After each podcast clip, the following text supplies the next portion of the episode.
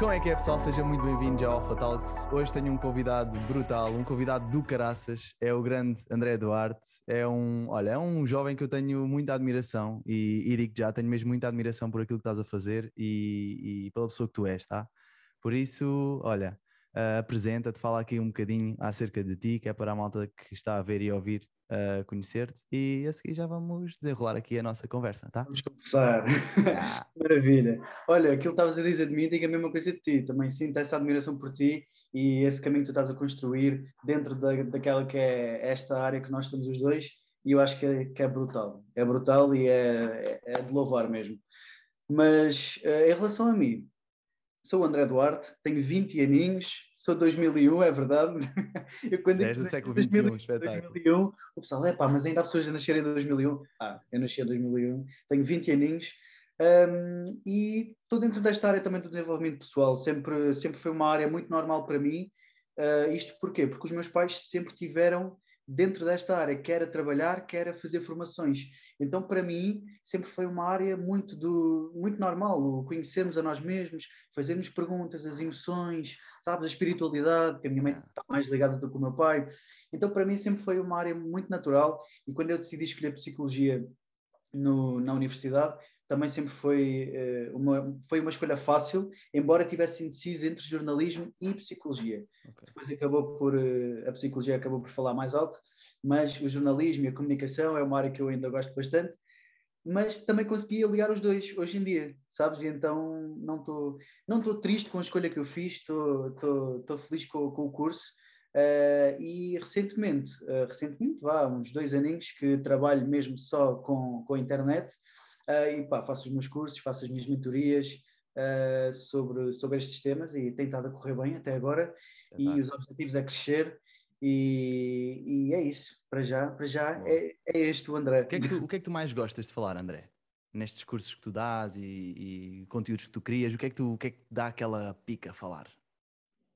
Olha, eu gosto de falar sobre duas coisas, sobre várias, mas estas duas coisas são as que eu gosto mais, que é falar em público, dicas para falar em público, adoro falar sobre isso, porque vejo que foi uma área que eu uh, consegui, uh, consegui destacar-me, mas com muito esforço, sabes? Yeah. Porque eu era, sabes aquela expressão de esconder-se atrás das cheias da mãe? Uhum.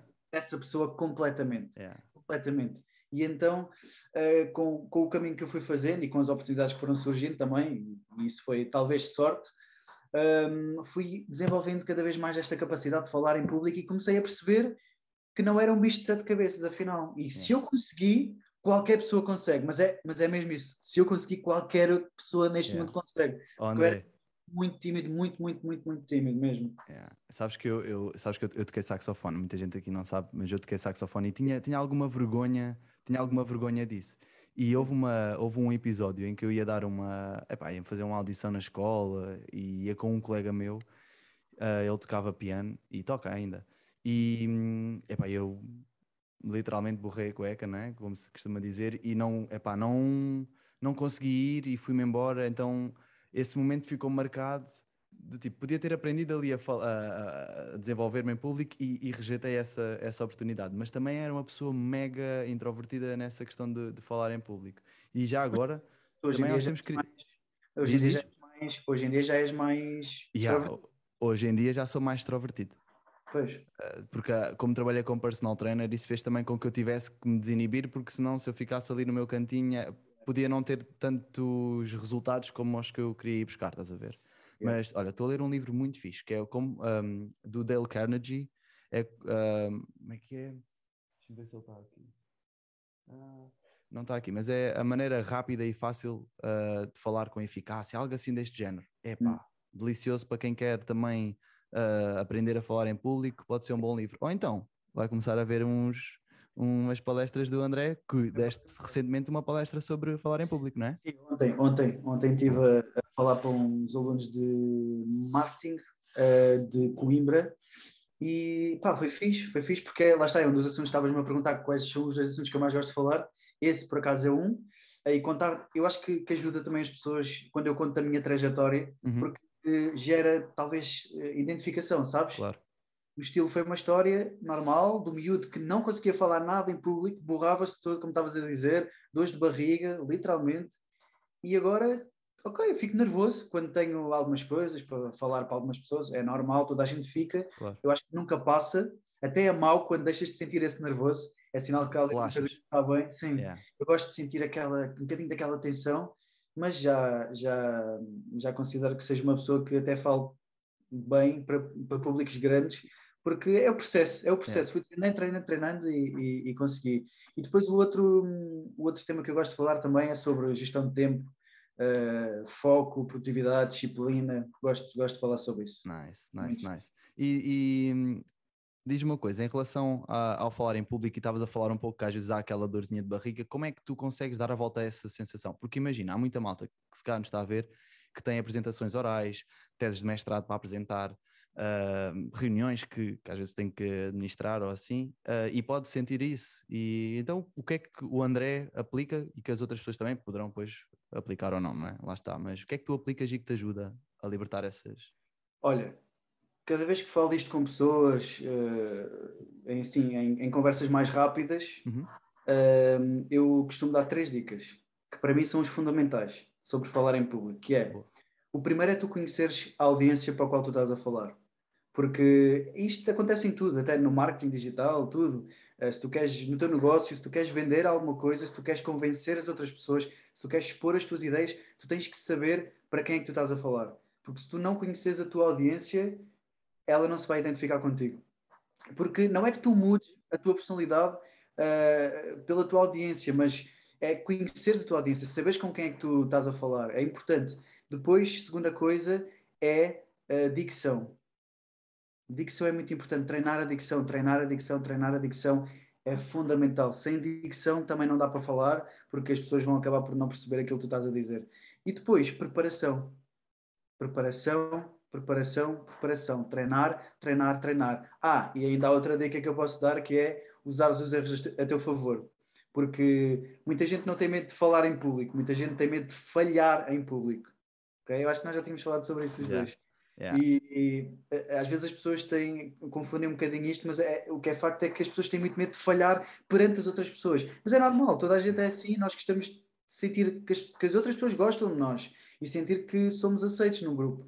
E quando estamos a falar em público para pessoas que pá, nós podemos conhecer ou não conhecer, nós queremos nos sentir aceitos, queremos Claro. que os outros gostem de nós. E então quando tu percebes que os teus erros podem ser usados para te conectares mais com as pessoas do que te afastares, é mais É fixe. top. Porque eu lembro-me, eu não aprendi isto com ninguém, esta dica, aprendi com a ver a Cristina Ferreira a fazer. Porque, Uau. ok, quer se gosta ou não da Cristina Ferreira, ok, isso é discutível, mas não podemos negar os resultados que ela tem. E durante muitos anos ela liderou uh, um dos canais mais vistos de, de Portugal. E eu aprendi com ela a ver isto e lembro-me de comentar com a minha mãe. Ela errava várias vezes, ela nunca foi a pessoa que, do início ao fim do programa, ela acertava em tudo. Às vezes falhava o alinhamento, dizia uma coisa que não devia dizer, mas as pessoas achavam graça a isso. Eu Que é achava. normal, é o mais eu normal. sentia- é, eu sentia-me conectado com ela, Exato. sabes? E É. da mesma forma que eu me sentia conectado com ela, outras tantas pessoas também se deviam sentir. E aliás, os resultados dela falam mais alto. Claro. Por isso, eu acho que esta é, é se calhar a dica mais forte, que é se tu errares, pá, se é honesto, diz que erraste, ri-te, se for caso para rires, e as pessoas vão compreender, as pessoas vão achar piada. Yeah. E até Porque vais não- aprender, não é? Vais ter feedbacks, mais feedbacks das outras pessoas, porque quem, quem assistiu vai também dar essa, esse input e acabas por melhorar e crescer. Certo, certo, Muito certo. bem. Olha, que- diz-me uma coisa. Sim. Qual é a coisa que tu gostavas de ter aprendido mais cedo na vida? Ui, gostei dessa pergunta. A coisa que eu mais gostava hum, mais sentes cedo. que, yeah, que, que, que se, se tivesses aprendido mais cedo, te dar, ter dado um bom jeito e te ia, sei lá, por exemplo, facilitar e tornar a vida mais leve. Gostava de ter aprendido mais cedo a não levar tudo para o lado pessoal. Yeah. Porque quando tu entendes, é, é uma frase que diz isso até, que é quando tu entendes que a opinião da outra pessoa, que qualquer coisa que a outra pessoa vá dizer é consequência daquilo que ela já viveu, das, da- das experiências que ela já passou, das, das coisas que outras pessoas já lhe disseram, das marcas que ela tem, dos traumas que ela tem, não tem como tu levares tudo para o lado pessoal, porque não, para mim é, é, pior quando tu levas, porque tu ficas muito afetado. Ok, há coisas que uh, há coisas que pessoas nos dizem que nos custam ouvir, claro que sim, mas a partir do momento em que tu ouves que aquilo é baseado na história daquela pessoa, naquilo que ela já viveu, tu entendes, ok, não tem 100% a ver comigo, tem talvez 40%. O resto é baseado na história dela. Ok? Porque é importante nós darmos. Sim, porque é importante nós darmos também uh, a opinião, é, é, importante nós valorizarmos o que as outras pessoas dizem e eu, eu costumo sempre ouvir o que, o que as outras pessoas nos estão a dizer, porquê? Porque se elas estão a falar aquilo é por algum motivo. Ok? Não, não, não vamos também fazer de vítimas, ai, nós não temos nada para melhorar. Não, nós temos coisas sempre para melhorar. Ainda assim, temos de fazer aquela filtragem de, ok, deixa lá ver, será que isto corresponde mesmo, mesmo, mesmo a mim e à situação em si, ou diz mais da outra pessoa? Acho que é importante a cada opinião fazermos sempre esta, esta triagem. É. Ou será que ela teve um mau dia e disse aquilo se calhar um bocadinho da boca para fora, ou se calhar se ficou tocado com alguma coisa que eu disse que eu nem estava a perceber e que, que lhe afetou ali mesmo e tocou ali na ferida e então revoltou-se de alguma maneira. Yeah, yeah, ok, interessante. sim, porque todos nós já tivemos dias maus, todos nós acordamos de manhã a planear o nosso dia, mas há sempre coisas que fogem ao nosso controle e, e essas coisas que fogem ao nosso controle normalmente fazem-nos ficar chateados. Yeah. Como é que tu lidavas quando quando, quando levavas as coisas a peito, como é que tu ficavas? Como é, o que é que te acontecia? Eu sempre fui uma pessoa muito sensível. É. muito sensível, demais até, demais. Porque levava tudo para o lado pessoal e quando alguém falava menos bem comigo, eu já, mas o que é que eu fiz? E meu Deus, o que é que a pessoa está a falar assim comigo? Hoje ainda tenho que fazer um trabalho brutal todos os dias para não levar as coisas para o lado pessoal. Já estou melhor do que estava antes. É um treino, não é? Assim não estou. É, é, um treino, é um treino todos os dias mas epá, é, é complicado. E eu senti-me bué da mal, porque imagina, tu chegavas aqui ao pé de mim, André, um, epá, chegaste atrasado, porquê? Tipo, o que é que aconteceu? E eu, falavas num tom mais bruto, e eu, fogo, então, mas porquê que ele está a falar assim comigo? Até podia passar, podia conversar contigo, mas no final ia para, para o sofá e ia pensar assim, fogo, então, mas, mas o que é que aconteceu? Mas eu não fiz nada, será que. Percebes? Levava yeah, tudo, yeah. ficava sim, mesmo sim, mal. Sim, ficava mal mesmo. Yeah. Hoje em dia já consigo filtrar um bocadinho, mas era a coisa que eu gostava que me tivessem ensinado mais cedo. Acho que, acho que sim. Mas ainda assim, podem te ensinar milhentas coisas. Se tu não praticares e se tu não meteres em prática, não serve nada. É verdade, é verdade. Assim, é verdade. Era a coisa que eu gostava que me tivessem ensinado mais cedo e começar a praticar mais cedo. Boa. Mas pronto, é, também só tenho 20 aninhos, pá. Só tenho yeah, yeah, é isso, é isso, é isso. É isso, estás, estás no processo e, e, faz parte, não é? Faz parte do, do, do teu processo. E, e, e olha, e diz-me uma coisa: um, qual foi assim um, um momento em que tu tiveste que superar os teus limites? Ou seja, todos nós sabemos que, por exemplo, falar em público, no teu caso, dava-te medo. E quando é que tu decidiste, ok, epá, vou ter, pá, tem que ser. Tem que, um momento em que tiveste de esforçar mesmo para, vum, para fazer aquilo que era para fazer e, e, e, passaste dos limites que tu achavas que tinhas, que tu acreditavas que tinhas, não é? No fundo, nós não temos limites, nós é que pomos os limites em nós próprios e achamos que temos esses limites. E então, assim, um momento forte. Olha, houve dois momentos, três, okay. três, Top. três momentos. O primeiro foi quando eu mudei de escola e quando sofri de bullying, a altura toda em que, que o pessoal gozava comigo porque eu não gostava de jogar futebol, não gostava de. brincava com raparigas e chamava-me tudo e mais alguma coisa. E foi o momento em que eu passei do nono para o, o décimo. E então foi o momento em que ninguém me disse nada, eu sozinho na minha, na minha cabeça disse: ou é agora ou não é. Ou é agora que eu vou mudar ou não vou mudar. Ou vou mudar para o secundário, para uma escola nova, ninguém me conhece, mas eu vou ter o mesmo tipo de comportamento, vão começar a gozar comigo na mesma. E a partir daí mudei. Mudei. Não é que eu é deixei de ser aquela pessoa que eu era, mas comecei a ser mais forte. Dizia-me alguma coisa, eu respondia. Yeah. Sabes? Sim, sim, sim. eu respondia por cima. Nunca, nunca a nível de agressões, mas sim, sim, a nível verbal, pá, defendia-me. Eras mais, estavas mais confiante? A marcar a posição. Sim, eu acho que sim. Eu acho que sim. Eu acho que, eu acho que sim. Ainda agora estava numa ação com, com um cliente que, que, que também foi, foi meu colega na faculdade. Ele, ele disse uma coisa que, que me fez bastante sentido, um, que está muito relacionado com isso, que é agora já, já, não, tenho, já, já não me escondo. a ver? Agora, se me disserem, eu já me consigo impor e mostrar a minha posição porque tenho confiança em mim, amo-me incondicionalmente, tenho muito mais amor próprio e isso dá logo outro boost, não é? E uma pessoa e começa a, a subir e a, e a evoluir. Boa, boa.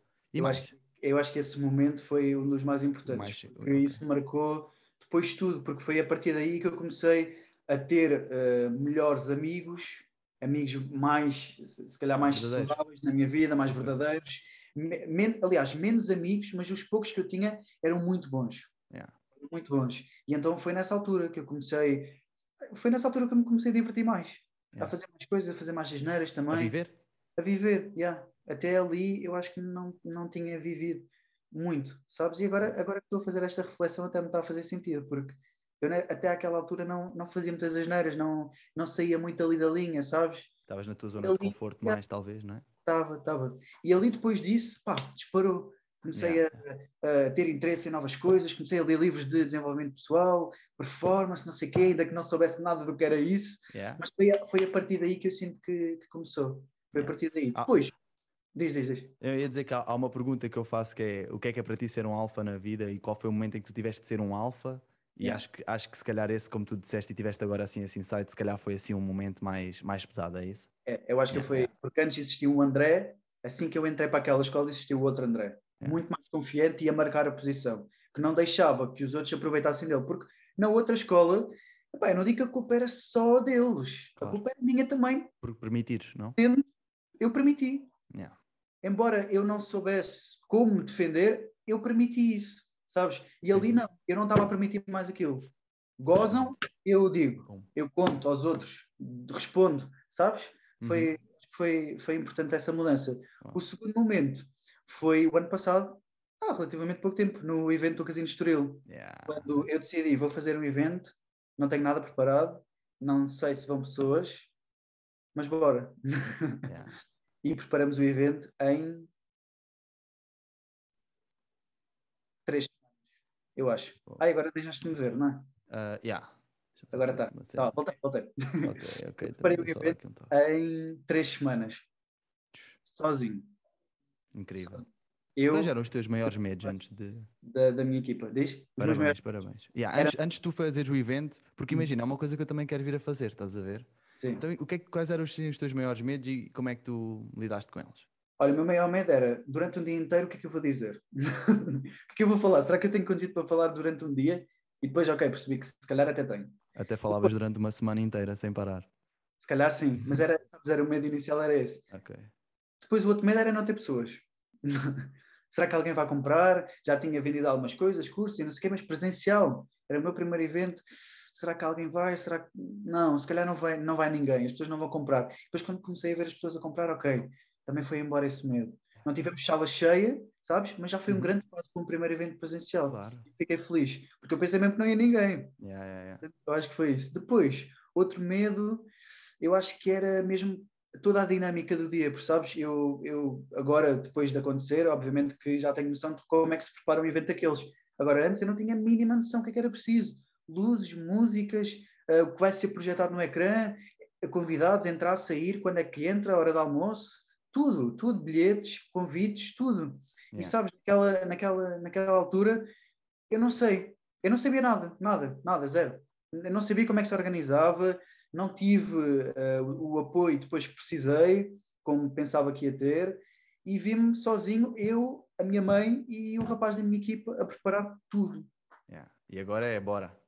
E agora, eu costumo dizer, se eu fiz aquilo, ok, que para o meu primeiro evento eu fiquei orgulhoso do que fiz, porque só eu, a minha mãe e o, e o Vladia é que sabemos o quanto aquilo deu dor de cabeça, mas no final correu bem, as pessoas gostaram e é isso que interessa para mim. Eu estive lá e foi do caralho. tu estavas lá, na primeira é, fila. Na é verdade, é verdade. E epá, no final, epá, se as pessoas gostaram, para mim foi top. E, e agora consigo perceber, ok, eu sei como é que se faz um evento já, sabes? Já, já, já tenho tudo planeado, já, já quero fazer mais e agora já posso dizer que sei, mas antes eu não sabia. Fui mesmo à descoberta e tivemos a confirmação mesmo, mesmo, mesmo, uh, dois meses antes da sala e o evento eu comecei a preparar, faltavam três semanas. Três dias? Ai, não se consigo ouvir. Perdeste o pio agora. Não. Perdeste o pio, Rodrigo Dias. o que se passa aí? Não. Então sou eu a falar agora.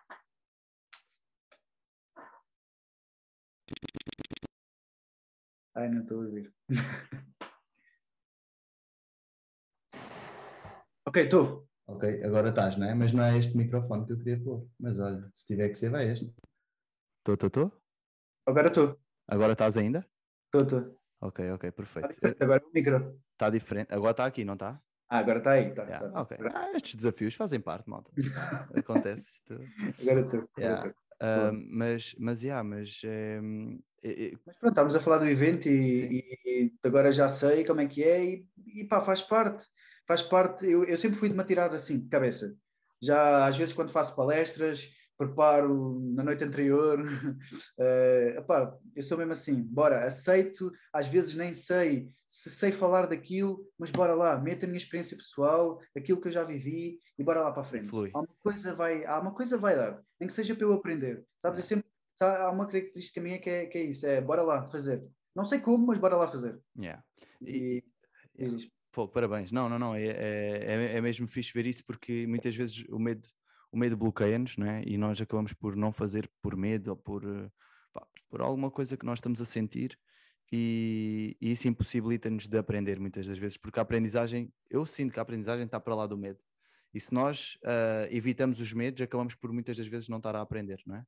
E eu acho que é, é exatamente isso, e acho que uma coisa que as pessoas devem ter em mente e que eu mais tenho aprendido é o medo vai sempre existir. Sempre o que muda ou, ou, a diferença que faz são aquelas pessoas que mesmo sentindo tudo aquilo fazem mesmo assim. Vão lá e fazem. Vão e pá, e fazem, e não têm medo de errar, sabes? Eu uhum. acho que há duas coisas, que é ir com medo e não ter medo de falhar. Porque se tu queres muito uma coisa, seja começar uma empresa, uma cena qualquer, e já vais com medo de falhar, não é dá. É meio caminho andado. Dá, é meio caminho andado é. para, para falhar e para nunca mais porque houve uma pessoa que vá e não tenha medo de falhar, ela pode falhar, mas ela a seguir vai tentar outra vez, sabes? E yeah. já houve muita coisa daquilo que eu fiz que não deu certo, falhou, mas mesmo assim, bora lá para a frente. Yeah. Lá conta, conta-me aí, assim, um, um falhanço que tu olhes e vejas. É pá, às vezes até tenho vergonha de falar nisto, mas conta aí, fala aí com, com a malta. Isto é tudo malta bacana.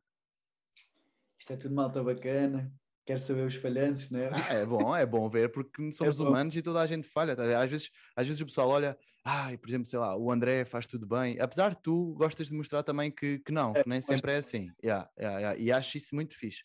Mas, mas assim, um, um, um, momento que tu sintas e que achas que faça sentido partilhar aqui. Ainda ontem estava. Ainda ontem estava a mostrar no Instagram que perdi o, o comboio. Yeah, é verdade. O meu, irmão, o meu irmão foi para o hospital, partiu o braço. Uh, enfim, ainda aconteceu outra coisa que agora nem me estou. Ah, o voo para Londres que eu tinha foi cancelado. Tudo no mesmo dia, mas está tudo tranquilo, bora lá, é a vida, é o universo. É o Mercúrio retrógrado, não é? É o Mercúrio retrógrado. Yeah, yeah, yeah. mas pronto, um momento que eu achei que falhou. Olha, achei que falhou. Eu não sei se falhou, mas não deu certo como eu queria que desse. Foi uh, o podcast, o meu podcast. Porque eu vou dizer o porquê. Acho, acho que nunca falei disto, mas eu, eu quis fazer um investimento muito grande sem ter condições para fazer esse investimento. E por causa disso, não deu certo. Porque eu já tinha começado a fazer entrevistas já há algum tempo, uh, assim online também, através do meu computador, via Zoom, uhum. tranquilo, com, só apenas com o computador.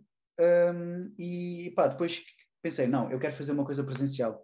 Só que presencial implica tu teres um estúdio, ou alugares um estúdio, que era o meu caso, alugares um estúdio, pagares uh, um dinheirinho, um dinheirinho para, para o aluguer do estúdio, onde já tens microfones, tens câmaras profissionais, maravilha. Depois ainda pagares para a edição. Mais uh, a viagem. Mais a viagem para Lisboa, porque nós estamos daqui de baixo e temos que ir para lá quando existem estas coisas. Yeah.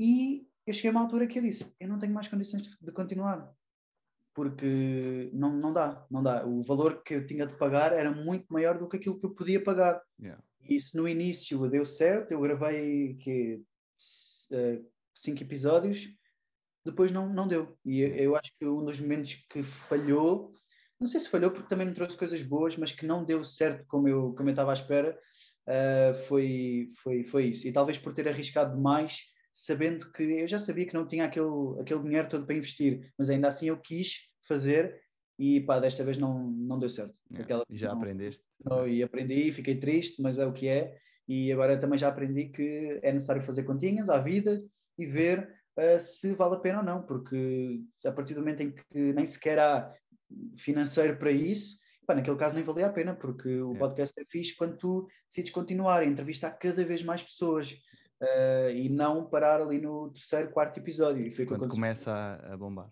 Yeah. Yeah, e Então, foi- quando é que queres voltar com o podcast? Hás de voltar, canaças. Ui, nice. Está para breve então, é? Não está para breve, mas também não. Não Tá- está tá esquecido. Está Tá por aí, Está está por aí. ali. Boa. Não é agora nos primeiros, nos primeiros seis meses do ano. Yeah, yeah, yeah. Não é.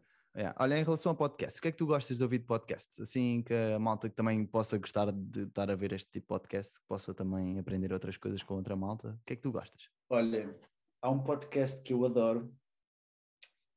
Eu vou pôr aqui.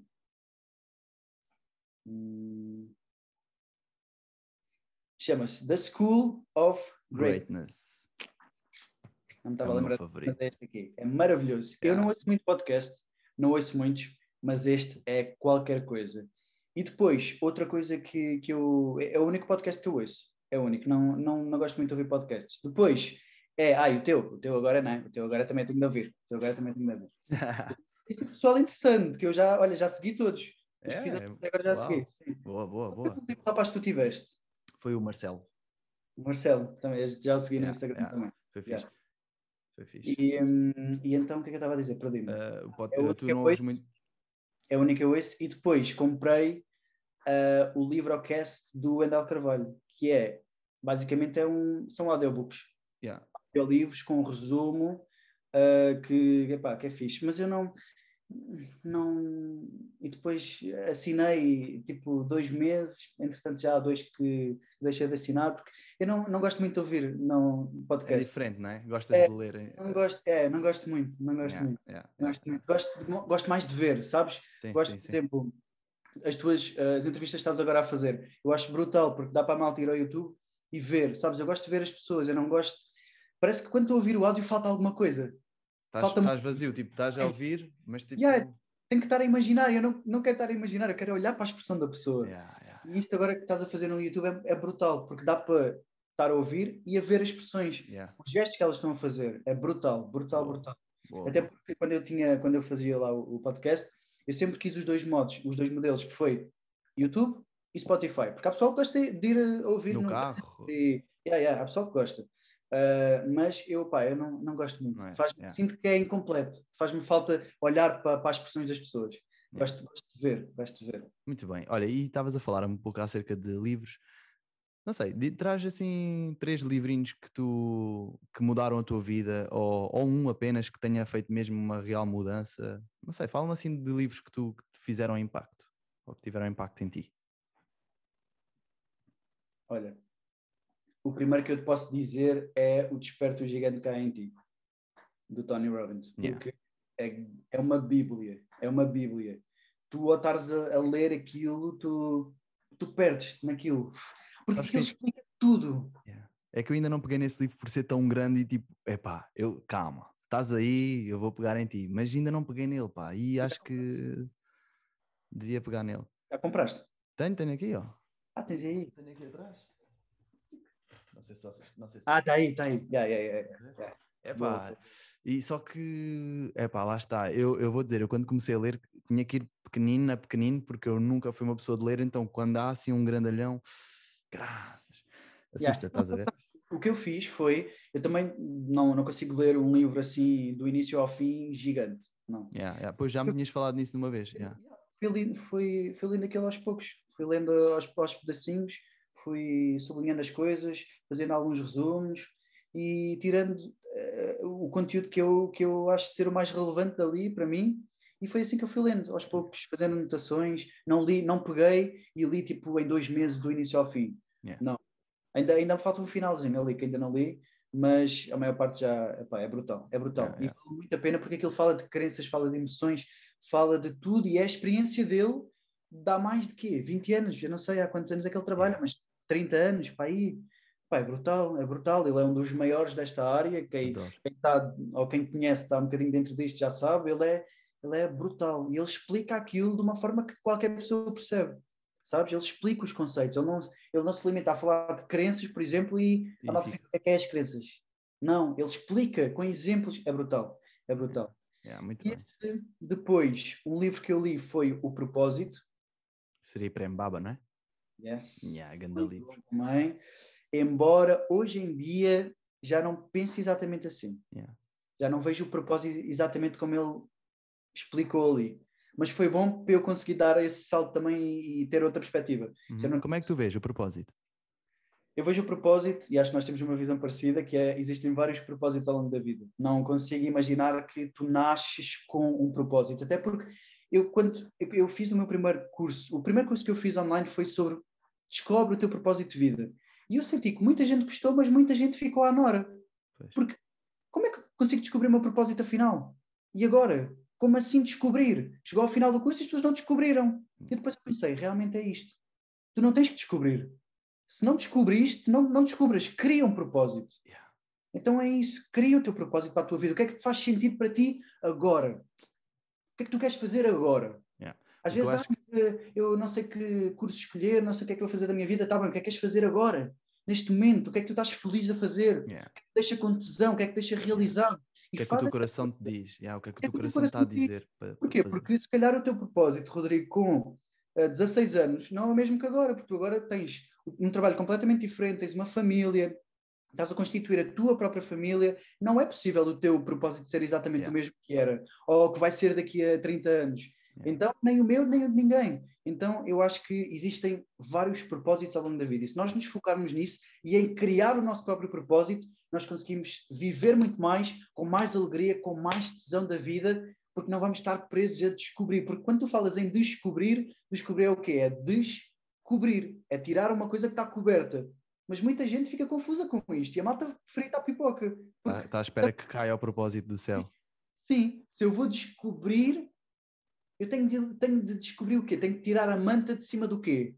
Já está dentro de mim, está onde? No coração, na cabeça, está onde o propósito? Não, isto confunde mais a malta ainda. Yeah. E então, para simplificar, e comecei a ler depois mais cenas sobre isso, e há muita gente que também pensa assim, há vários propósitos ao longo da vida, cria o teu propósito. Eu sinto que a malta é muito mais feliz assim, muito mais tranquila, yeah. e pá, é isso, é isso que a e, gente... E vive, e vive se calhar a comandar a vida e não à ah, mercê do ah, que acontece, não é? Yeah, e neste momento, André, qual é o teu propósito?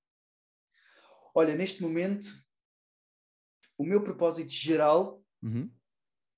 neste preciso momento, é contribuir para o máximo de vidas possíveis que eu puder ajudar e ser feliz.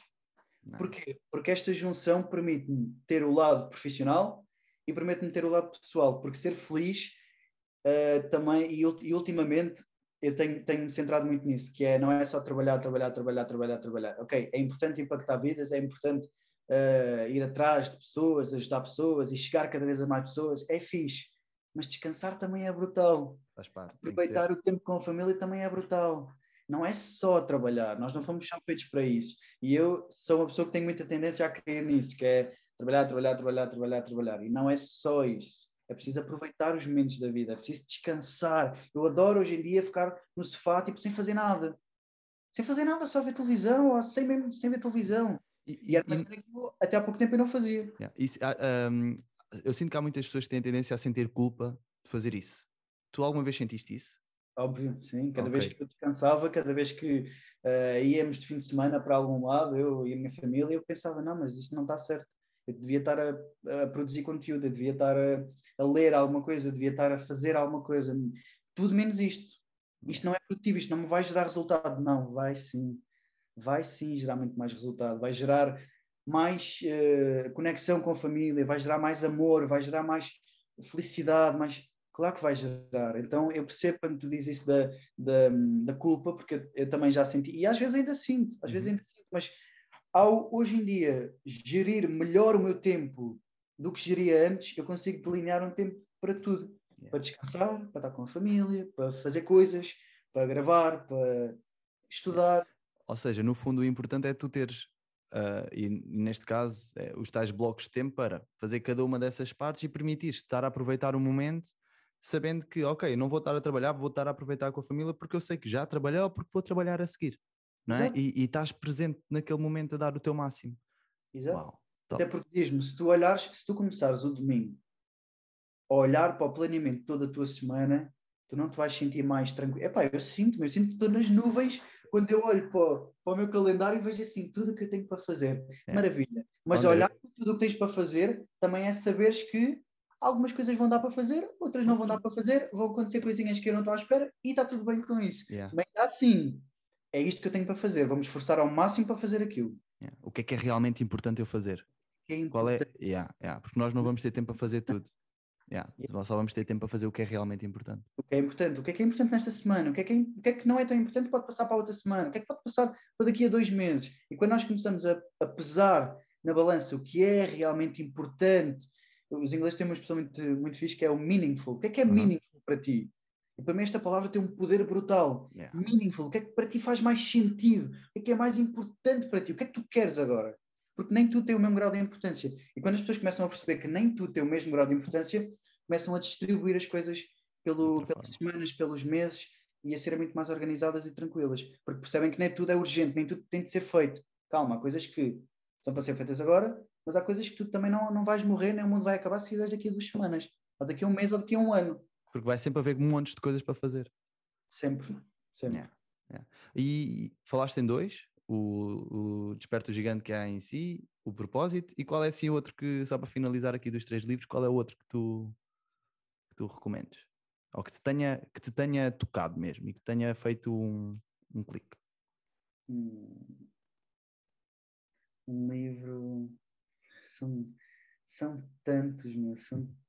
Há tão, tantos bons livros, não é? Que é difícil. Eu, eu, a maioria dos livros eu nem, nem, nem termino, porque eu há muito tempo que eu não leio um livro do início ao fim. Porque vou lendo, vou tirando notas, vou anotando. Eu acho que os, os Segredos da Mente Milionária eu li online, não li todo, não li todo. Uhum. Há pouco tempo, há pouco tempo. Não foste tu que me sugerisse este livro? É possível. Eu acho que foste tu. É possível, é grande livro. Terminei, não terminei, mas li online e pá, deu uma volta à minha cabeça 200%. É. 200%. É difícil escolher só três, mas yeah, eu acho que estes foram assim os três que...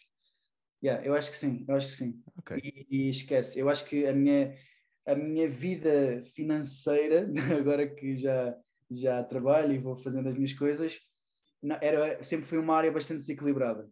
Na minha, na minha vida, a área financeira sempre foi a mais desequilibrada e, e era a que eu tinha mais urgência em, em aprender, sabes? Educar uhum. financeiramente, porque sempre fui podre, podre, podre a lidar com dinheiro. Zero. Gastava yeah. tudo. Um verão que eu gastei 3 mil euros. O meu pai tinha juntado tudo, os meus pais tinham juntado tudo para eu ir para a universidade, para eu uh, tal e não sei o quê, e ia-se juntando mais dinheiro. 3 mil euros foram à vida num verão, porque eu gastei tudo. Uh, ia sair, ia almoçar fora, ia apanhar o Uber, na altura não tinha carta ainda, ia para aqui, não sei o quê, comprei uma câmara, uh, não sei o quê, e pronto, assim, yeah. assim gastou 3 mil euros. Voa. E daí nunca mais uh, fui irresponsável na minha vida, porque levei na é, cabeça, aprendeste. com razão, com muita razão, e, e fui atrás de entender uh, mais sobre educação financeira e como é que eu posso, sei lá, investir o meu dinheiro, como é que eu posso chegar ao final do mês uh, sem nada, sem dinheiro nenhum, como é que eu posso fazer o meu dinheiro girar e como é que eu me posso organizar através de tabelas, Excel, não percebia nada disso. Hoje em dia, não sou nenhum expert, vou entendendo aos, aos bocadinhos. Yeah. Mas... Fazes aquilo que se calhar neste momento é importante para ti para conseguires é. estar tranquilo, não é? é? Não cometer os mesmos erros, talvez. Sim, sinto que ainda, ainda tenho de aprender muito nessa área, muito, yeah. muito, muito. Yeah. Mas ainda assim já, já estou melhor do que estava. Devia ser ensinado na escola, não é? Eu acho que sim, eu acho há que tanta... há muita coisa essencial que ninguém ensina, tipo, mas pronto, isso, era, isso é outra coisa. Oh, André, eu, eu hoje, sabes que eu estou a dar? Eu estou a dar formação no IFP uh, cá em Portimão e estou a dar uma, uma disciplina que é a promoção da saúde. E hoje, tive a, hoje foi dia de avaliações, trabalhos de grupo, apresentação dos trabalhos de grupo. Tivemos um dia em que eu tirei, consegui dar a matéria rapidamente e houve uma aula que nós tivemos a fazer os trabalhos que eles iam apresentar na aula seguinte. Na terça-feira tivemos a fazer os trabalhos, para sexta, e tive a ajudá-los a orientar a fazer os trabalhos, porque eles não sabiam fazer um PowerPoint. Estás a ver? Então, estive ali com eles a ensiná-los a fazer o básico. E depois foi o que eu lhes disse, pessoal, eu não, eu não quero saber do conteúdo, eu quero é que vocês venham para aqui, apresentem e que estejam confiantes, que falem, que, que abracem o, o, que estão a fazer. Está a ver? Passar um bocadinho essa coisa que não nos é passada às vezes na escola. Pelo menos eu senti que não me foi passado a mim. Nem isso, nem educação financeira, nem desenvolvimento pessoal, nem saber lidar comigo, com as minhas emoções. É pá, tanta coisa. Ninguém nos ensina. E Ok, eu percebo que às vezes o, isso já esteja tão dentro do sistema, do governo e não sei o quê, que não seja do interesse deles, talvez aprendermos sobre IRS e MIS e não sei o quê. Ok, ainda percebo, enfim. Agora, aprender a gerir as emoções. Como é que é possível? Aprenderes a mexer com o teu dinheiro. Como é que é possível aprenderes a, a, a lidar com as emoções dos outros? Como assim? Yeah. Como assim? Se nós tivéssemos isso na escola, esquece. Não havia, não havia tanto desequilíbrio como há, como há hoje em dia. Não havia tantas doenças mentais como há hoje em dia. Mesmo. Há muita gente a precisar de ajuda séria e miúdos novos. Yeah. Eu no outro dia estava na, na, na, universidade, nós estamos agora em modo presencial, e, e, uma das minhas professoras estava a dizer, ela, ela trabalha diretamente com os miúdos nas escolas, é psicóloga educacional, e ela estava a dizer, vocês não têm noção daquilo que se passa nas escolas. Os miúdos estão mal mesmo, mal. mais com esta situação do Covid. Sabes que eu tenho uma formação tudo, em teen coaching também para aplicar nas escolas e é algo que ainda não estou a aplicar diretamente, mas que é acho que é uma cena muito importante. Isso é fixe. E devias ir para a frente com isso, porque o pessoal precisa muito, muito. Porque ela estava a dizer, vocês não têm noção do pessoal que enfim, que se corta, que toma medicação a mais, Sabes? que isto é grave, isto é muito grave, muito grave. E isso, isto, tudo isto passa pela escola, ou tem de passar pela escola, porque ninguém nos ensina, ninguém nos ensina. Oh, André, sabes que eu, eu acho que se calhar, se calhar 95% eh, das pessoas que estão a ver este, este podcast não fazem ideia disto, mas eu tive uma namorada que epá, eu estava no décimo, ela no décimo segundo, era mais velha, e que também estava com problemas psicológicos, claramente, e, e, precisava de ajuda. E pronto, acredito que a família tenha feito o melhor possível com as ferramentas do microfone, não é? Agora está, agora está. Tá, ok. Oi? Logo na parte mais, mais fixe. Estás-me a ouvir? Estás-me a ouvir? Ok. Mas, mas yeah, aprendi essa cena de, opa, de olhar para. Mas eh, em relação à tua namorada que tinhas na altura, aconteceu yeah. alguma coisa com ela? Yeah, também se cortava toda e aparecia na escola a, a, a, escorrer sangue e eu não sabia como é que havia de ajudar, não tinha essas ferramentas, tinha que ir aprendendo sozinho. Mas nem era, mas lá está, não eras tu que tinhas que ter essas ferramentas, era yeah. o pessoal da escola. Exatamente. Ah, eu, eu não sei como é que há este buraco na escola, eu não sei como é que há este gap, sabes? Não, como assim? Como assim? E, é, e eu acho que surge aí também o nosso papel de nós uh, aumentarmos o leque estas, destas formações que nós fazemos, de emoções e tal, para o pessoal mais novo. E eu fico é. mesmo satisfeito quando tenho pessoal. Eu, na última mentoria, tinha uma, um rapaz de 12 anos. 12! Então, e, e, na, e na, lá no Casino de Estoril também tinhas um miúdo. Estava. Yeah, foi Estava. brutal. Isto é, isto é brutal. Mesmo. Isto é brutal, porque os miúdos precisam, é na educação. A educação é a base. Yeah. A educação Sabes? é é tudo. Sabes, é... sabes que quando eu, quando eu pensei em trabalhar com adolescentes, foi mesmo porque eu comecei a fazer eventos de desenvolvimento pessoal, eventos de forte impacto, e eu comecei a ver fogo, a malta tipo, tão um, que sofreu tanto que se calhar se tivesse sentido estas ferramentas mais cedo, não iam sofrer. Não iam sofrer desta maneira, pelo menos. Percebes? E, e por exemplo, no meu caso, eu tive que aprender aquelas ferramentas uh, inconscientemente, a bem ou a mal, por causa daquela situação, então a minha maturidade emocional cresceu bastante porque foram, foi um ano, pá, acho que ninguém, ninguém, ninguém faz ideia do que eu passei mesmo. Foi mesmo duro, duro. E eh, foi, fui obrigado a crescer, estás a ver? E se calhar, se eu ou ela tivesse tido mais ferramentas para saber lidar com isso, não, não, não havia tanto sofrimento, não havia tantos problemas. E, e este sofrimento das emoções acaba por influenciar tudo: relacionamentos, financeira, uh, na parte profissional, tudo. E Pá, se nós não conseguirmos lidar com as nossas emoções, acabamos por uh, perder uma grande parte da nossa vida a lutar com coisas que se calhar podíamos evitar.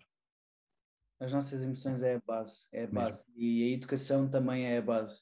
Então, quanto mais nós apostarmos nisso, eu acho que por isso é que eu sinto que nós estamos num bom caminho, a malta desta área, porque é preciso ajudar estas pessoas. E se não há ajudas noutro caminho, ao menos que sejamos nós a tentar, junto dos jovens e do pessoal mais novo, tentar ajudar ajudá-los a, a, lidar com aquilo que se passa aqui dentro. Yeah, yeah, que obviamente, obviamente que a maioria das pessoas não vai saber porque não são ensinadas. É tão simples quanto isso. Yeah.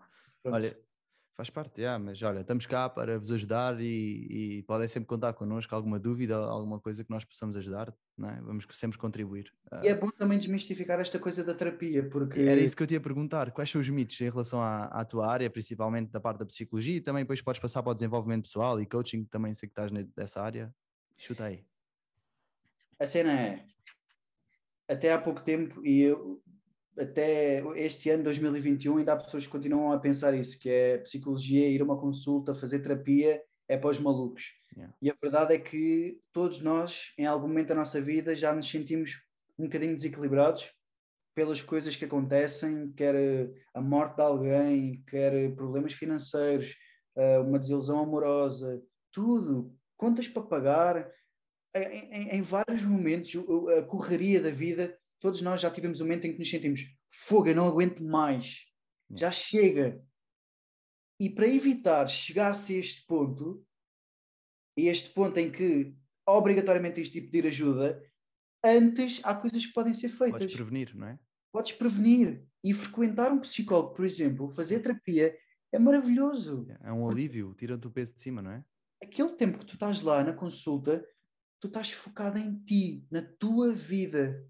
E quantas vezes é que a malta faz isto por dia? Focar-se nela, nos problemas dela, falar dos traumas que a pessoa tem, que todos nós temos. Somos todos, temos, somos todos humanos. É? Porque quanto mais nós decidimos arrastar as situações, pior fica.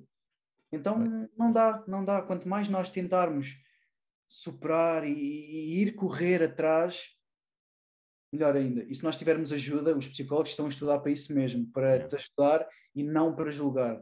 Porque uma das coisas que nós ouvimos, e eu, eu sempre, sempre ouvi na, na, nas aulas, é nós não estamos aqui para julgar ninguém.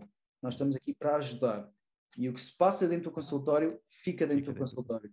Ah, mas as pessoas pensam, ah, mas isso não é bem assim, conta-se.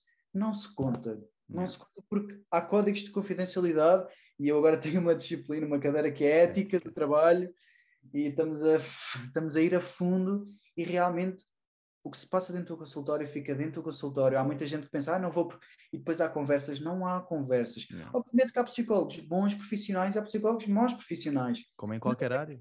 Graças a Deus são bons profissionais e podem ajudar as pessoas a, a, conseguir lidar com as emoções, lidar com aquilo que estão a passar. Nós não temos de passar por tudo sozinhos. E terapia é fundamental. Eu acho que toda a gente devia fazer terapia na vida. Toda a gente. Porque é aquele momento do dia em que tu estás focado em ti e a resolver as coisinhas que tu tens para resolver. É maravilhoso isto, é maravilhoso. E é maravilhoso. sentes que é possível fazer um, uh, ah, ter esses momentos sozinho, ou seja, teres o teu momento diário para estares contigo, conectares contigo. Uh, obviamente é sempre importante teres algum apoio profissional, mas tu próprio sozinho de alguma forma sentes que consegues fazer isso?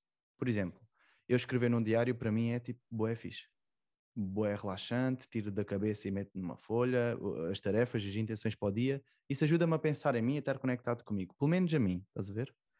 O que é que tu sentes?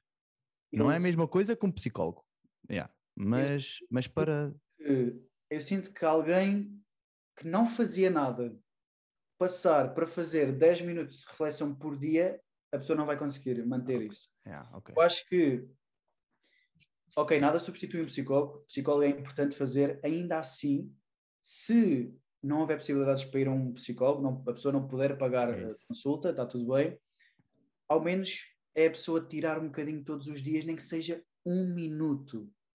As pessoas às vezes pensam, ah, quer fazer, é começar a fazer meditação, mas é uma vez eu consigo aguentar meditações de 10 minutos, de meia hora. Mas não é preciso fazer meditações de meia hora nem de 10 minutos. Dois minutos. Há meditações no, no, no YouTube, montes delas de um minuto dois minutos.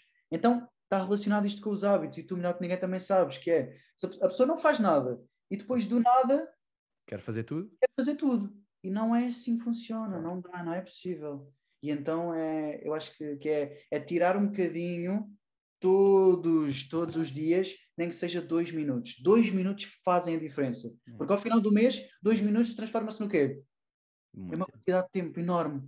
Então, dois minutos todos os dias para lidarmos connosco, para estarmos É. connosco. Nem que seja ires para o teu quarto, apagares as luzes, fechares a porta, meteres uns fones nos ouvidos, E tal. mesmo para não ouvires nada, para isolares o som e ficares ali. Pronto, estou bem, saí. Abres a porta, vais à tua vida. É. Mas fizeste focar- aquele exercício, estás ali, só ali contigo, ouvir o silêncio. Ouvir o silêncio é brutal. Claro que podem ver os miúdos aí correr pela casa, o vizinho a fazer não sei o quê, mas é, é o momento, é o significado do momento. Tu focares ali em ti. no eu momento presente, não é? Quanto mais nós nos focarmos em nós, mais, melhor nós vamos saber lidar com as nossas próprias coisas e melhor nós depois vamos no dia a dia saber lidar com as outras pessoas também. Porque muitas das, da- das guerras, das discussões que existem, não é o outro, somos nós. Eu tenho uma máxima e eu costumo dizer isto várias vezes que é o outro não te causa nada, o outro desperta em ti aquilo que tu já tens dentro de ti. Ah, André, mas às vezes sinto tanta raiva e tanta coisa, eu sou tão impulsivo que tenho que ir para cima do outro. Não, não tens. Respira, calma. O outro vem para cima de ti irritado, mas o que é que tu, porquê é que tu te sentes irritado também? Porque essa raiva também já está dentro de ti. Calma Uma coisa está a tocar aí. respira. Alguma coisa está a tocar aí que está, e se está a disputar alguma coisa. Então não é só o outro, és tu também. Então antes de quereres resolver uma discussão e culpar só o outro, só o outro, olha para ti também. Eu acho que nós olharmos para nós, para, nós, para as nossas próprias feridas, para os nossos próprios defeitos, acho que, as, coisas- acho que as coisas começam a melhorar e acho que, pá, acho brutal. Quando alguém decide olhar para si e não tornar-se a vítimazinha, ai, mimimi, não sei Yeah. do quê, a culpa é do outro. Ah, É ser o responsável, curares as tuas feridas, as tuas cenas, tipo, pá, que todos nós temos, não é? Que todo- faz parte, faz parte da vida e, e se nós não, se nós quanto mais queremos afastar isso de nós, pior porque isso vai sempre voltar de alguma maneira. Yeah. Então se tu curares a ferida, é muito mais simples e, ok, já sei lidar, já está tranquilo. Olha, falaste de uma cena muito fixe da, da meditação. Eh, sabes uma cena que eu faço? É antes de ir ao Instagram ou, ou pegar na- nas redes sociais, faço pelo menos 5 minutos de meditação. Estás a ver? Então pus essa regra. Para meditar, yeah, porque eu não vou fazer scroll no Instagram antes de ter feito a minha meditação. E é a regra. Obviamente há dias em que, em que falo, falto. Mas, é pá, mas isso ajuda-me. a- A primeira coisa que eu faço não é ir ao Insta e é tal questão. Se eu quero começar a criar o hábito de meditar e de estar aquele momento conectado comigo, é pá, vai ser antes do, do, do Instagram. Porque se eu tive tempo para ir ao Instagram, então é porque também tive tempo para meditar. Percebes? Eu então gostava, criei esse hábito. eu gostava de ter, de estar nesse nível, mas ainda não cheguei. É treino, é treino, é treino. É É treino. treino, é treino, mas ainda eu, eu sinto que uma das cenas que tenho que, que, que me focar mais é no Instagram, é na quantidade de tempo que eu passo nas redes sociais. Ate- Atenção, quando eu falo isto, não é tipo 6 horas por dia, nada, é Yeah. tipo 2, 3 horas por dia, que para mim já é pouco, já consegui reduzir muito. Ainda assim, muitas das vezes dou por mim Lá a ver tu. cenas que não têm nada a ver. Yeah. E eu Yeah. penso assim, mas, qual é a necessidade? Podia estar a usar este tempo aqui para fazer outras cenas, sabes? De vez em quando vai a consciência e eu, "Fogo, mas para que é que eu estou a fazer isto? Não, não preciso. Eu, eu, eu sigo imensas páginas de memes, estás a ver? Yeah. Então, às vezes, quando eu para mim, estou ali Lá há meia tu. hora, uma hora. Yeah. E depois, ah, não tenho tempo. Hum, Exatamente, olha onde é que tu estás a gastar o teu tempo, não é? Yeah. exatamente, exatamente. Já estou muito melhor, ainda assim. É uma área que eu posso melhorar Mas- muito ainda. Muito Mas, ainda. André, eu também percebo que nós que trabalhamos com as redes sociais, nós que trabalhamos no Instagram, há sempre aquela cena de querer ir à procura de mais conteúdo, ver o que é que os outros estão a fazer para tentar eh, inovar ou fazer coisas diferentes. E Sim. diz uma coisa: hum, a malta vê, tu metes muito conteúdo. Tu és uma pessoa que ah, realmente agrega muito valor no Instagram e parabéns, e estás sempre ali a bombar. Hum, e eh, tiveste aquela. ah, falaste há pouco também do propósito, do trabalho e aproveitar e ser feliz. Como é que tu consegues juntar as duas coisas? Ou seja, apresentar bom conteúdo, ao mesmo tempo teres o teu tempo para ti, ah, o teres, teres tempo para trabalhar, ah, não sei, e que tipo de desafios é que, é que tu sentiste e se, talvez que conselhos é que tu darias a alguém que também está a criar conteúdo e que por vezes se sente afogado, estás a ver? Em, em ter que criar conteúdo para poder, epá, respirar um bocadinho e, e viver a vida bem profissionalmente, mas ao mesmo tempo ser feliz ao, ao criar o conteúdo e em estar a fazer as coisas. Percebes a ideia, mais ou menos, eu- da pergunta? E se eu te dissesse que as vezes que eu publiquei melhor conteúdo que as pessoas mais gostaram foi fruto de conversas com a minha família? Uau! Tu acreditavas? Eu, se fosse há algum tempo, não acreditava, mas é verdade. Porque eu comecei a perceber que podia juntar as coisas. Que é, nós somos uma pessoa só. Temos vários papéis, mas nós somos uma pessoa só. E eu comecei a ver que ficava muito estressado por uh, não ter criatividade. E agora o que é que eu vou publicar? E agora o que é que eu vou meter? E agora que frase é que eu vou pôr? E agora que vídeo é que eu vou gravar? Então comecei a juntar as duas coisas e a ser mais calmo. Vou conversar com um amigo, vou conversar com a família, vou, às vezes, num simples jantar, surgem ideias brutais. Yeah. Brutais. E às vezes, a falar com os meus próprios irmãos, de 14 e 15 anos, eles dão-me ideias do caraças. Do caraças mesmo. Então eu comecei a perceber que quanto mais estressadinho eu era, quanto mais criativo eu queria ser, menos criativo eu era. Yeah. Porque é aquela cena, toda a gente sabe disto. Quanto mais criativo tu queres ser, menos criativo tu és. Quanto mais tu estás ali a querer forçar, menos, menos a tua mente vai ter. Então, por isso é que se diz que as melhores ideias vêm no chuveiro, vêm yeah. quando estás a conduzir, vêm, e no meu caso, vêm quando estou a conversar com, com amigos, mas maioritariamente com família, ao jantar, almoço. E, e então, para, eu, eu acho que a maior dica que eu posso dar para ser criativo é ter tempo para trabalhar e ter tempo para descansar. Porque muitas das vezes as melhores ideias vêm quando tu estás a descansar e não estás a pensar naquilo. Porque no teu período de descanso, tu às vezes estás a dizer parvoíces, estás a, a, dizer, a contar histórias parvas. E é dessas coisas parvas que surgem as melhores ideias. Então eu comecei a perceber que quanto mais tempo eu passasse com amigos, família, melhor aquilo ia impactar também o meu trabalho. Entendes? Então deixei uhum. de ser só trabalho, trabalho, trabalho, família e amigos e começou a ser família, amigos, trabalho. Yeah. E, e conseguires conciliar, não é? Conseguir conciliar, a andar yeah. ali assim. É tal questão. O outro. Yeah, tenho aqui, quero criar conteúdo e, e estar mega produtivo no trabalho. Quero estar com a família e poder aproveitar com os amigos. Como é que eu posso juntar as duas coisas? Como yeah. é que eu posso ter um bocadinho de um, ao mesmo tempo ir buscar coisas para o outro? Não é? E conseguir criar essas, essas dinâmicas é. top, até, top. até, porque isso é, é, uma cena que, por acaso, eu, eu explico no, na, na, mentoria, que é o crossover de papéis. Se já ouviste falar, que é a cena de eh, para gerir melhor o teu tempo, tens, por exemplo, agora tu uh, a seguir querias ir, uh, imagina que era de dia ainda, querias ir com, com, com o teu filho ao, ao brincar, ao parque. E ao mesmo tempo tinhas uma cena para entregar, um relatório para entregar. O que tu podes fazer e ao mesmo tempo querias estar com a tua mulher. Então tu podes ir ao parque, brincar com o teu filho, estar com a tua mulher e ao mesmo tempo fazeres o relatório. Ah, mas assim vais estar a fazer tudo e não vais estar a fazer nada. Não.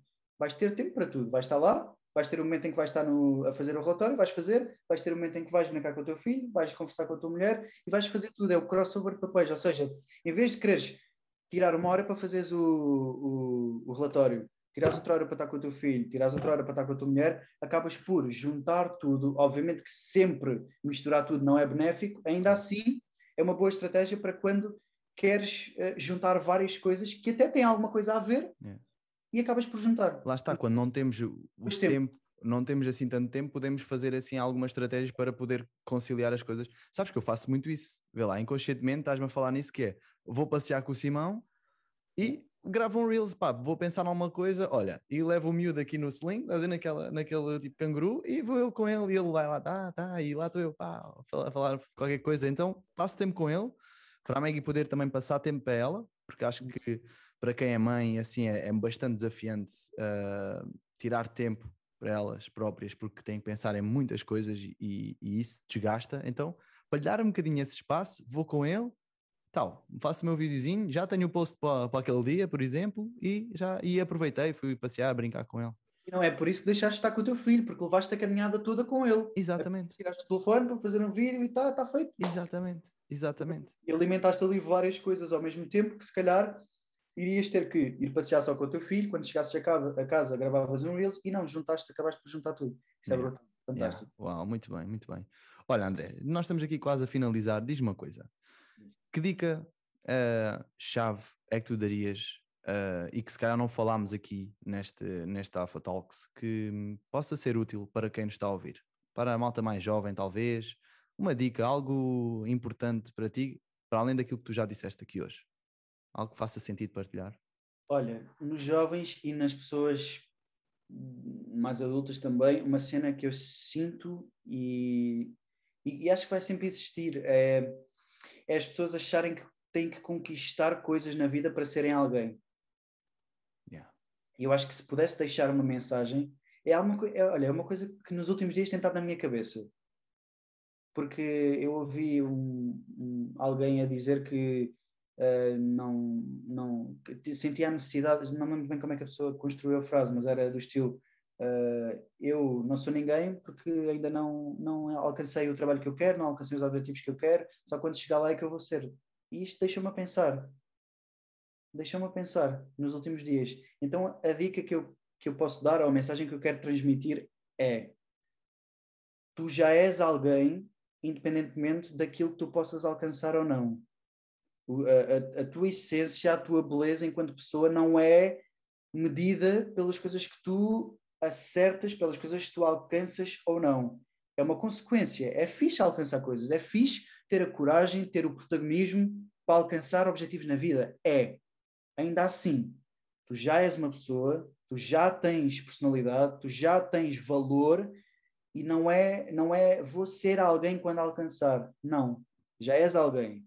Vais, podes ser ainda melhor, podes tornar ainda melhor com aquilo que alcançares. Yeah. Muitas das vezes é o que acontece. Agora, já és alguém. Não é quando eu tiver, não. Isso normalmente quando eu tiver, quando eu for, quando eu. Nunca dá certo. Então tu já és. E já ser alguém é maravilhoso. Com valor, com, com identidade, com tudo, é maravilhoso. Yeah. Então, se fosse a mensagem era essa: valoriza-te, valoriza-te, valoriza-te, porque tu já és alguém. Acho que era isso. Tal. Muito bem, muito bem. André, olha, uh, acho que está. Acho que sim. Acho que quero só fazer uma pergunta, tá? Que era, era aquela que eu estava a falar um pouco. Que é, o que é que é para ti ser um alfa na vida? Uma pessoa que assume as rédeas, assume o comando e, e faz? Olha, eu acho que ser um alfa uh, é ser um protagonista, é assumir a responsabilidade. É, todos nós já estamos fartos de pessoas uh, mimimi que não assumem a responsabilidade, que estão chateadas com a vida, que acham que o mundo lhes faz mal, que acham que tudo acontece de mal com elas. Já ninguém pode haver pessoas assim, já ninguém pode haver pessoas assim. Então, há dias em que vais ter esse lado de vítima, um bocadinho, há dias em que isso vai acontecer, não somos perfeitos, não, não somos, não somos 100% nada, ainda assim é preciso perceber que temos de ser protagonistas e temos de entender que ser um alfa, ser um protagonista vai nos trazer mais uh, vantagens do que ser uma vítimazinha que está chateada com a vida e que acha que tudo o que acontece na sua vida é consequência das outras pessoas e é culpa das outras pessoas. Ainda que há muita coisa que possa ser culpa dos outros, ainda assim é a nossa responsabilidade fazermos alguma coisa por isso. Então eu acho que quanto mais responsabilidade nós tivermos na nossa vida, mais nós vamos ser capazes de dizer: eu errei, o que é que eu posso fazer para melhorar? Eu fiz mal, o que é que eu posso fazer? Não deu certo, o que é que eu posso fazer? E este, o que é que eu posso fazer, é o que te vai fazer avançar. Porque se és uma vítima e dizes a culpa é dele, a culpa é do Manel, a culpa é da Maria, do João, se a culpa é dele, tu não vais poder fazer nada, porque a culpa é deles. Então, de quem é a vida? Quem é a é. vida, afinal, não é? Então, Exatamente. Então, se a culpa é deles, tu não vais poder fazer nada. E a partir do momento em que tu percebes a culpa pode ser deles, mas ainda assim a vida é minha, não há nada mais importante que a nossa vida. Ou há alguma coisa mais importante que a tua vida? Nada. Então, se não há nada mais importante que a nossa vida, a responsabilidade é minha. Os outros podem ferir, às vezes quiserem, podem deitar abaixo, às vezes quiserem, mas eu vou estar aqui para superar a situação. Não é fácil, é difícil, mas também não estamos aqui a dizer que a vida é fácil, porque a vida não é fácil. Yeah. Ainda assim, assumir a responsabilidade é uma característica das pessoas que andam para a frente. Andam para a frente e alcançam aquilo que elas, que elas querem e são felizes, quer a nível profissional, quer a nível pessoal, e que conseguem encontrar um equilíbrio na vida. Eu acho que o, o ser alfa é ser protagonista e assumir a responsabilidade. Eu acho que assumir a responsabilidade é maravilhoso. Muito é maravilhoso. bem. Olha, Muito e tu bem. e alfa na tua cadeira, não tens? Tenho alfa, mas é alfa gamer. Isto é. Ah, é, é... mas também é alfa. Também é alfa, também é alfa, é isso mesmo. Top, top, top, André. Olha, uh, muito obrigado, tá? Muito obrigado por teres vindo, é sempre um prazer. Hás de voltar cá, aí havemos de fazer aqui outras dinâmicas, talvez presencialmente. E... Ai, eu Opa! fiquei sem câmara. Ah, tranquilo, tranquilo, tranquilo. Mas, mas pronto, mais uma vez, olha, é, é sempre um prazer, é sempre um prazer uh, falar contigo e partilhar momentos contigo e havemos de combinar assim mais, mais talks. E vamos tá? combinar, e vamos yeah. combinar. Deixa-me só agradecer-te por tudo e e por estamos a organizar aí uma coisinha os é dois. É verdade, era isso que eu ia dizer. É isso que eu ia dizer. E é vai ser uma coisa brutal, vai, vamos fazer uma cena cheia de energia e para mim neste momento só faria sentido fazer isso contigo porque tu és uma pessoa que eu vejo que nós estamos bastante alinhados os dois e temos muita coisa que nós queremos fazer, temos o mesmo objetivo, vejo muita verdade em ti, naquilo que tu dizes, tu Obrigado. és aquela pessoa que tu explicas uma, uma cena, ensinas uma coisa e tu fazes isso. Tu fazes essa coisa, tu praticas isso na tua vida e a tua família é um exemplo pleno disso. E conheci recentemente a tua mulher, o teu filhote ainda não conheci, é mas pá, eh, adoro a tua família, daquilo que, que eu conheço e adoro-te a ti também e vejo que és uma pessoa cheia de conteúdo para ensinar e, e bora lá fazer cenas, bora lá nice. contribuir para a vida da malta e bora lá fazer, fazer, fazer. Siga, siga. Olha, André Duarte no Instagram, não é? Simples, eu acredito que grande parte também já conheça, mas vão seguir este gajo do caraças. Vocês, vocês têm lá muita, muito conteúdo de valor, aproveitem, aproveitem, malta. Tá, é, muita coisa é gratuita, há, muito, há coisas pagas, mas muita coisa é gratuita. Aquilo que não conseguirem pagar, tem lá, pá, muito fixe, tá? Por isso, aproveitem. André, mais uma vez, muito obrigado. Obrigado pelas palavras e por teres vindo cá uh, tirar o tempinho para falar connosco. E é isso, malta. Uh, vemos no próximo episódio, tá? Um grande beijinho, abraço e tchau. Tchau, André. Fica bem.